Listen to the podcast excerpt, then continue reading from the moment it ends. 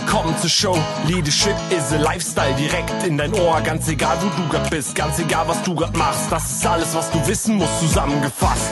Du willst nach oben oder dass alles so bleibt. Du willst ein bisschen glücklicher oder erfolgreicher sein. Du willst, dass du Ziele erreichst. Dann nimm dir doch die nächsten Minuten für dich Zeit. Denn das ist, was Leadership is a Lifestyle heißt. Es geht uns alle an. Egal, ob du Top-Manager bist, ob du im C-Level unterwegs bist, ob du Experte oder Führungskraft bist, ob du Sachbearbeiter bist. Der Arbeitsmarkt hat sich geändert. Noch vor einem Jahr hatten wir einen ganz starken Arbeitnehmermarkt. Ja, es waren wenig Arbeitnehmer auf dem Markt zur, standen zur Verfügung und Arbeitgeber haben händeringend Mitarbeiter gesucht.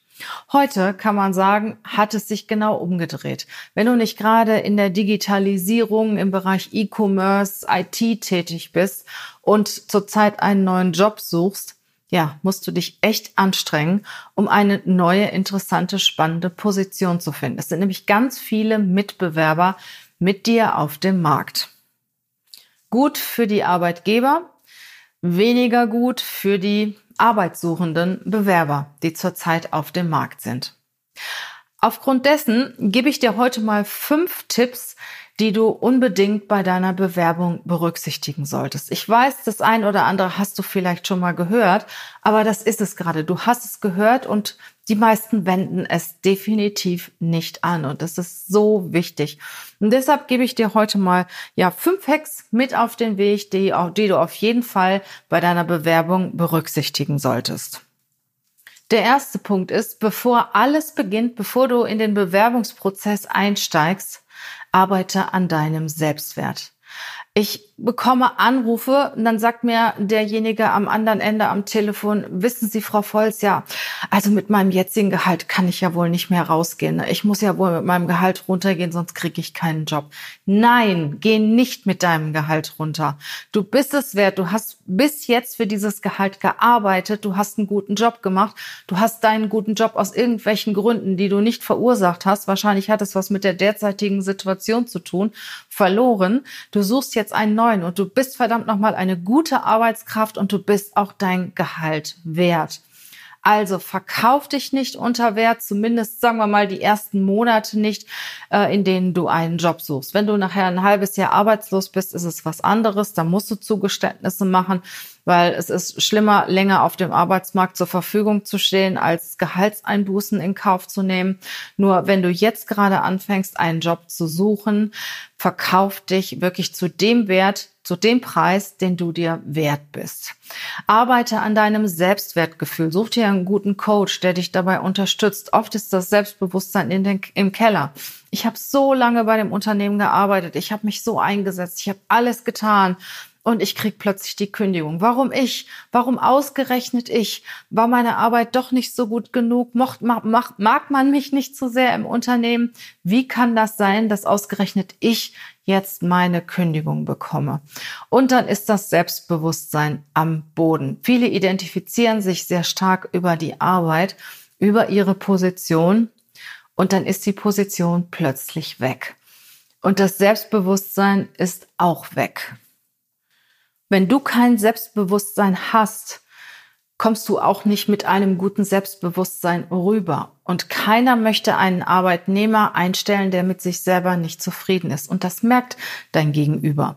Und wenn du Führungskraft bist, ist es wichtig, dass du auch ein gesundes Selbstwertgefühl hast. Wenn du kein gesundes Selbstwertgefühl hast, kannst du auch keine Mitarbeiter führen. Das merkt man dir ganz schnell an. Und du hast es ja wahrscheinlich die ganze Zeit gehabt und jetzt plötzlich hast du deinen Job verloren und denkst, es liegt an dir und irgendwas ist falsch an dir. Ja, und das Eigenbild wird immer mieser. Und das darf nicht sein. Also arbeite daran, überleg dir, was hast du geschaffen in den letzten Jahren? Was hast du geschafft? Was hast du für Projekte ge gewuppt, die gut ausgegangen sind? Was sind die Dinge, die dich ausmachen? Was ist dein Talent? Was kannst du besonders gut? Was bewundern die anderen an dir? Wonach haben sie dich gefragt? Wofür bist du Experte? Werd dir deiner Stärken, deiner Kompetenzen bewusst.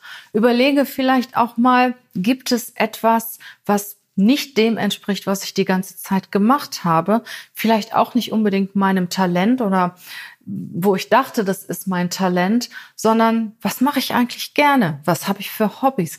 Kann ich vielleicht das eine oder andere zum Beruf machen? Weil oft ist man gewohnt, etwas zu machen. Über die Jahre hinaus hat man einen gewissen Job gemacht und man hat ihn ganz gut gemacht und man denkt, man kann nur das. Aber du kannst auch noch vieles andere. Und in dem Moment, wo du einen Job suchst, hast du alle Möglichkeiten. Dir stehen alle Türen auf. Also überleg dir, was es noch für Alternativen gibt, was es für Dinge gibt im Leben, die du gerne tust und die du gegebenenfalls auch zu deinem Beruf machen kannst. Ein gesundes Selbstwertgefühl ist auf jeden Fall schon ein Türöffner zu einem neuen Job. Und wie gesagt, wenn du es selbst nicht schaffst und wenn du auch niemanden in deinem Umfeld hast, der dir hilft, such dir einen guten Coach. Das ist es wirklich wert. Und ich erlebe das so oft. Wir haben ja auch viele, äh, was heißt viele? Wir haben immer nur maximal fünf New Placement Kandidaten, die wir in den neuen Job behelfen, weil wir wollen uns sehr intensiv um diese Kandidaten kümmern. Sie bekommen also eine sehr gute Einzelbetreuung. Und ich merke das immer wieder, wenn die Unternehmen dieses New Placement bezahlen, dann ist das überhaupt kein Problem. Ist aber jemand arbeitssuchend und muss es selber bezahlen, ja, dann tut er sich schwer. Und dann denke ich auch manchmal, Mensch, ihr fahrt in Urlaub, zahlt da drei, zwei, dreitausend Euro für den Urlaub. Oder ja, ihr habt andere Hobbys. Ihr seid früher, im Moment geht das ja auch nicht, zwei oder dreimal die Woche in ein Restaurant gegangen, ins Theater ins Kino, sonst wohin. Das fällt ja alles weg. Und ihr seid nicht bereit, mal 2.000, 3.000 Euro auszugeben, damit ihr schneller wieder in den Job kommt. Also da mache ich wirklich manchmal ein großes Fragezeichen dran. Das kann ich nicht nachvollziehen. Überleg dir, was ist es dir wert, schnell wieder in den Job zu kommen und such dir Unterstützung, such dir Hilfe, such dir einen guten Coach, der dir dabei hilft. Der zweite Punkt oder die zweite Empfehlung, die ich dir geben möchte, Bewerb dich nicht inflationär. Also wir bekommen sehr, sehr viele ähm, Initiativbewerbungen zurzeit. Und klar, wir können dann den Lebenslauf speichern, auch nach gewissen gewisse Suchkriterien hinterlegen, wenn wir wieder eine, ein Mandat bekommen von einem Unternehmen können wir dann äh, den entsprechenden Kandidaten auch ansprechen. Wir gehen so damit um. Wir sind auch sehr streng, was die DSGVO angeht. Es ist aber nicht jedes Unternehmen so und nicht jeder Personalberater arbeitet so. Also achte darauf, wem du deine Bewerbung schickst wem du deine Bewerbung initiativ schickst. Ein viel besserer Tipp aus meiner Sicht ist, such dir jemanden, der in dem Unternehmen arbeitet, in das du hinein möchtest. Guck dir mal deine Xing-Kontakte an, deine LinkedIn-Kontakte an, wer gegebenenfalls in einem Unternehmen arbeitet, das du spannend findest. Und dann kontaktiere diese Person und schicke deine Bewerbung an diese Person, die deine Bewerbung platziert. Das kommt viel, viel besser, wenn dich jemand anderes empfiehlt. Es ist viel, viel besser, als wenn du auf einem großen Stapel äh, landest und keiner kennt dich. Und wenn dich ein guter Kollege empfiehlt oder ein guter Mitarbeiter des Unternehmens empfiehlt, hast du immer eine Sonderstellung. Und äh, ja, der Personalbereich ist es dem Mitarbeiter in der Regel schuldig, dass er auch ein Gespräch mit dir führt, dass er deine Bewerbung besonders beachtet. Und ich habe mir letztens eine Statistik angeguckt, das fand ich ziemlich krass. Diese Statistik hat ausgesagt, dass 47 Prozent der Mitarbeiter über andere Mitarbeiter geworben werden. Also die Stellen werden sehr stark besetzt über über Werbung der eigenen Mitarbeiter. Und was ich auch ganz krass finde, im Gegenzug dazu gibt es eine Statistik, wie sich Bewerber platzieren auf dem Arbeitsmarkt, wo sie die Stellen suchen. Und da sind es nur sieben Prozent der aktiven Bewerber, die über Freunde und Bekannte gehen. Das ist doch krass, oder? Also du bist arbeitssuchend und kommst als allerletztes darauf, mal in deinem Bekanntenkreis nachzuhorchen oder auch zu platzieren, dass du einen neuen Job suchst. Und die Unternehmen aktivieren ihre Mitarbeiter, wieder Mitarbeiter zu suchen. Das heißt auch Leute anzusprechen, die vielleicht gar nicht auf Jobsuche sind zurzeit. Also das, das finde ich schon ein krasser Unterschied. Also 47 Prozent der neuen Mitarbeiter werden gewonnen durch Mitarbeiter des Unternehmens. Und nur sieben Prozent der Bewerber ja, greifen in der Bewerbungsphase auf Freunde, Bekannte, auf ihr Netzwerk zurück. Also das muss man sich mal auf der Zunge zergehen lassen. Ich finde, das ist ein super guter Tipp. Schau mal in deine Kontakte, sprech sie an, telefonier mal mit ihnen und ja, signalisiere, dass du auf Jobsuche bist. Der dritte Punkt ist, wenn du deine Bewerbung formulierst, wenn du ein Anschreiben machst, wenn du deinen Lebenslauf schreibst, komm schnell auf den Punkt. Je höher du in der Hierarchie bist, desto mehr erwartet man von dir, dass du auf den Punkt kommst.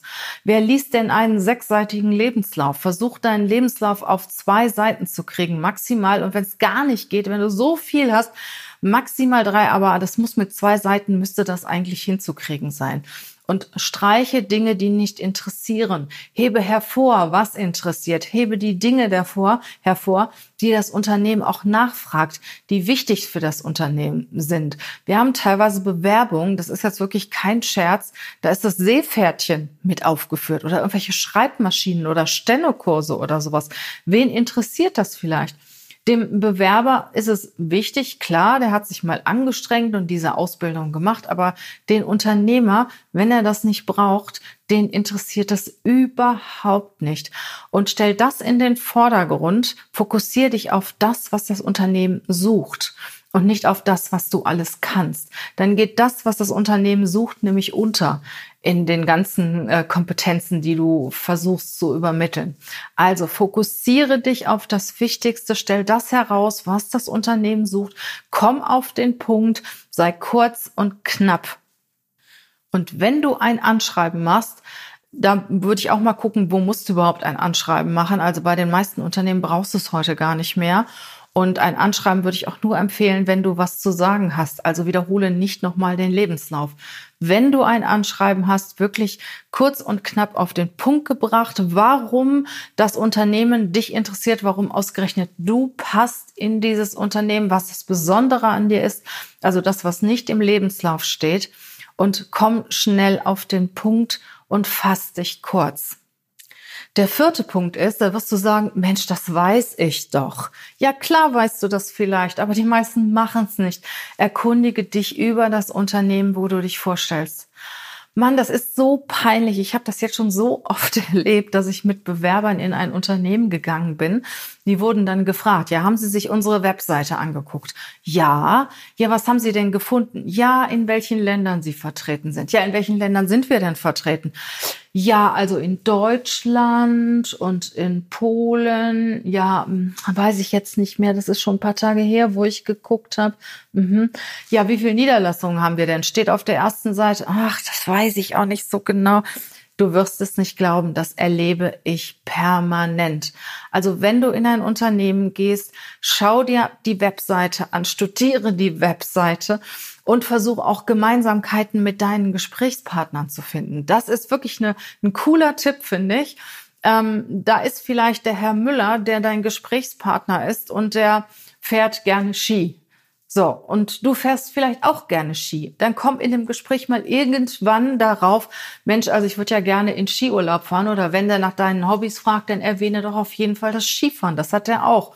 Oder wenn ihr aus der gleichen Stadt kommt, wenn ihr ähm, in der gleichen Schule wart oder ich weiß nicht, wenn ihr beide, wenn ihr kleine Kinder habt oder sonstiges. Also wenn du Gemeinsamkeiten entdeckst, erwähne sie auf jeden Fall, weil das Gemeinsamkeiten verbinden und mit Gemeinsamkeiten hast du wirklich schon ja einen, einen richtig, richtig guter, einen guten Eintritt.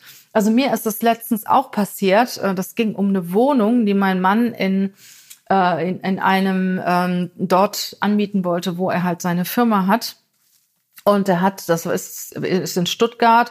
Du kannst dir ja denken, dass in Stuttgart Wohnungen knapp sind. Und dann, wenn dann so ein, so ein Businessmann eine Wohnung anmieten will, ähm, wo auch nicht unbedingt ja vorauszusehen ist, wie lange der darin wohnt, dann ist das nicht so ganz einfach. Also mein Mann hatte auf jeden Fall ja doch schon ein großes Thema damit, eine Wohnung zu finden und ähm, eine zentrale Wohnung, eine akzeptable Wohnung zu finden. Er hat lange gesucht und dann bin ich irgendwann mal mitgegangen und dann habe ich mich mit der Maklerin unterhalten und dann haben wir ganz schnell festgestellt, dass wir eine gemeinsame Bekannte haben. Eine ganz, ganz gute Kundin von mir ist ihre Nachbarin.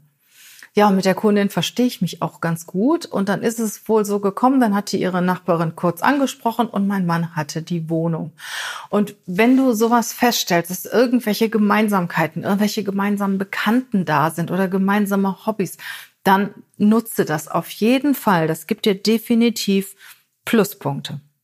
Bevor wir zu einem der wichtigsten Punkte, dem Punkt 5 kommen, möchte ich auch gerne nochmal auf ein Produkt von uns hinweisen, und zwar auf den Bewerberkurs das Bewerbungsgespräch.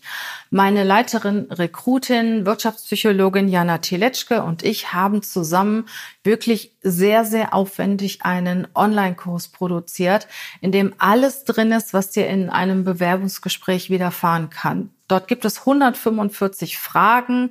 Dort gibt es äh, Wertelisten, wo du deine Werte erarbeiten kannst, deine Stärken und Schwächen erarbeiten kannst.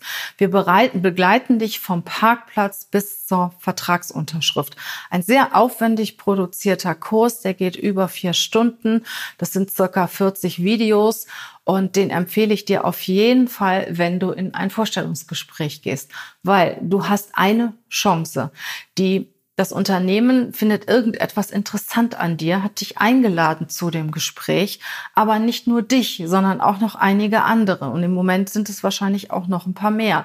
Und du musst überzeugen, du musst einen Vorsprung haben. Und das, was ich dir jetzt in diesem Podcast erzähle und viel, viel mehr findest du halt auch in diesem Online-Kurs. Also nutze die Chance und bereite dich perfekt vor.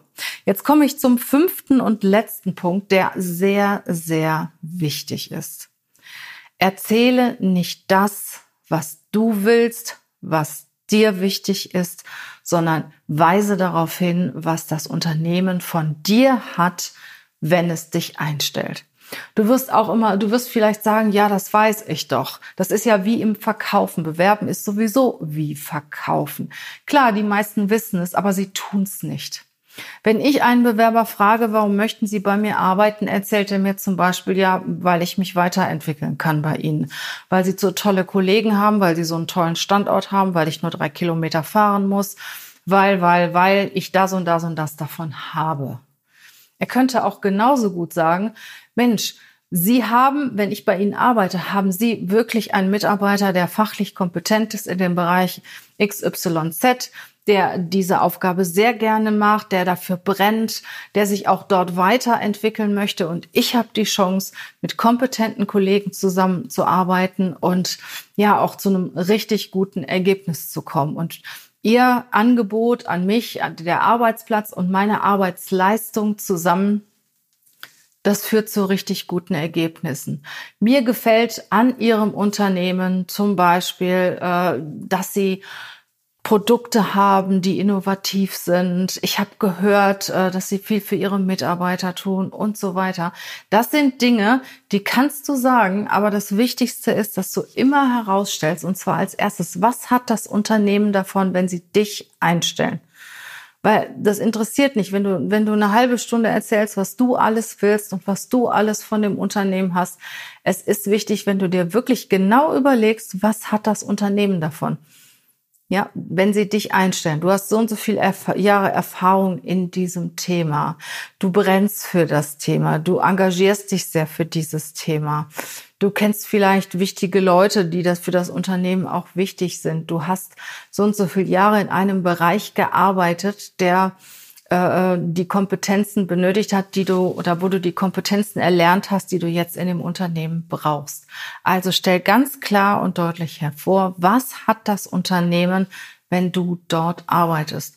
Und überleg dir das vorher, schreib dir das vorher auf.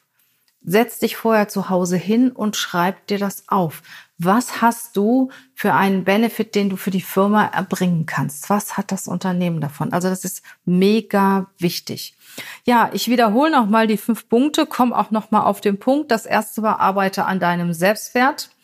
Das zweite ist, nutze Kontakte in deinem Umfeld, die du hast, die dir vielleicht helfen könnten, in ein Unternehmen reinzukommen. Das dritte ist, komm auf den Punkt in deinem Bewerbungsschreiben, äh, in deinem Lebenslauf, aber auch im Bewerbungsgespräch. Es gibt nichts Schlimmeres, als wenn einer ständig ja um den heißen Brei rumlabert. Komm auf den Punkt. Das vierte ist, erkundige dich über das Unternehmen, erkundige dich über die Gesprächspartner.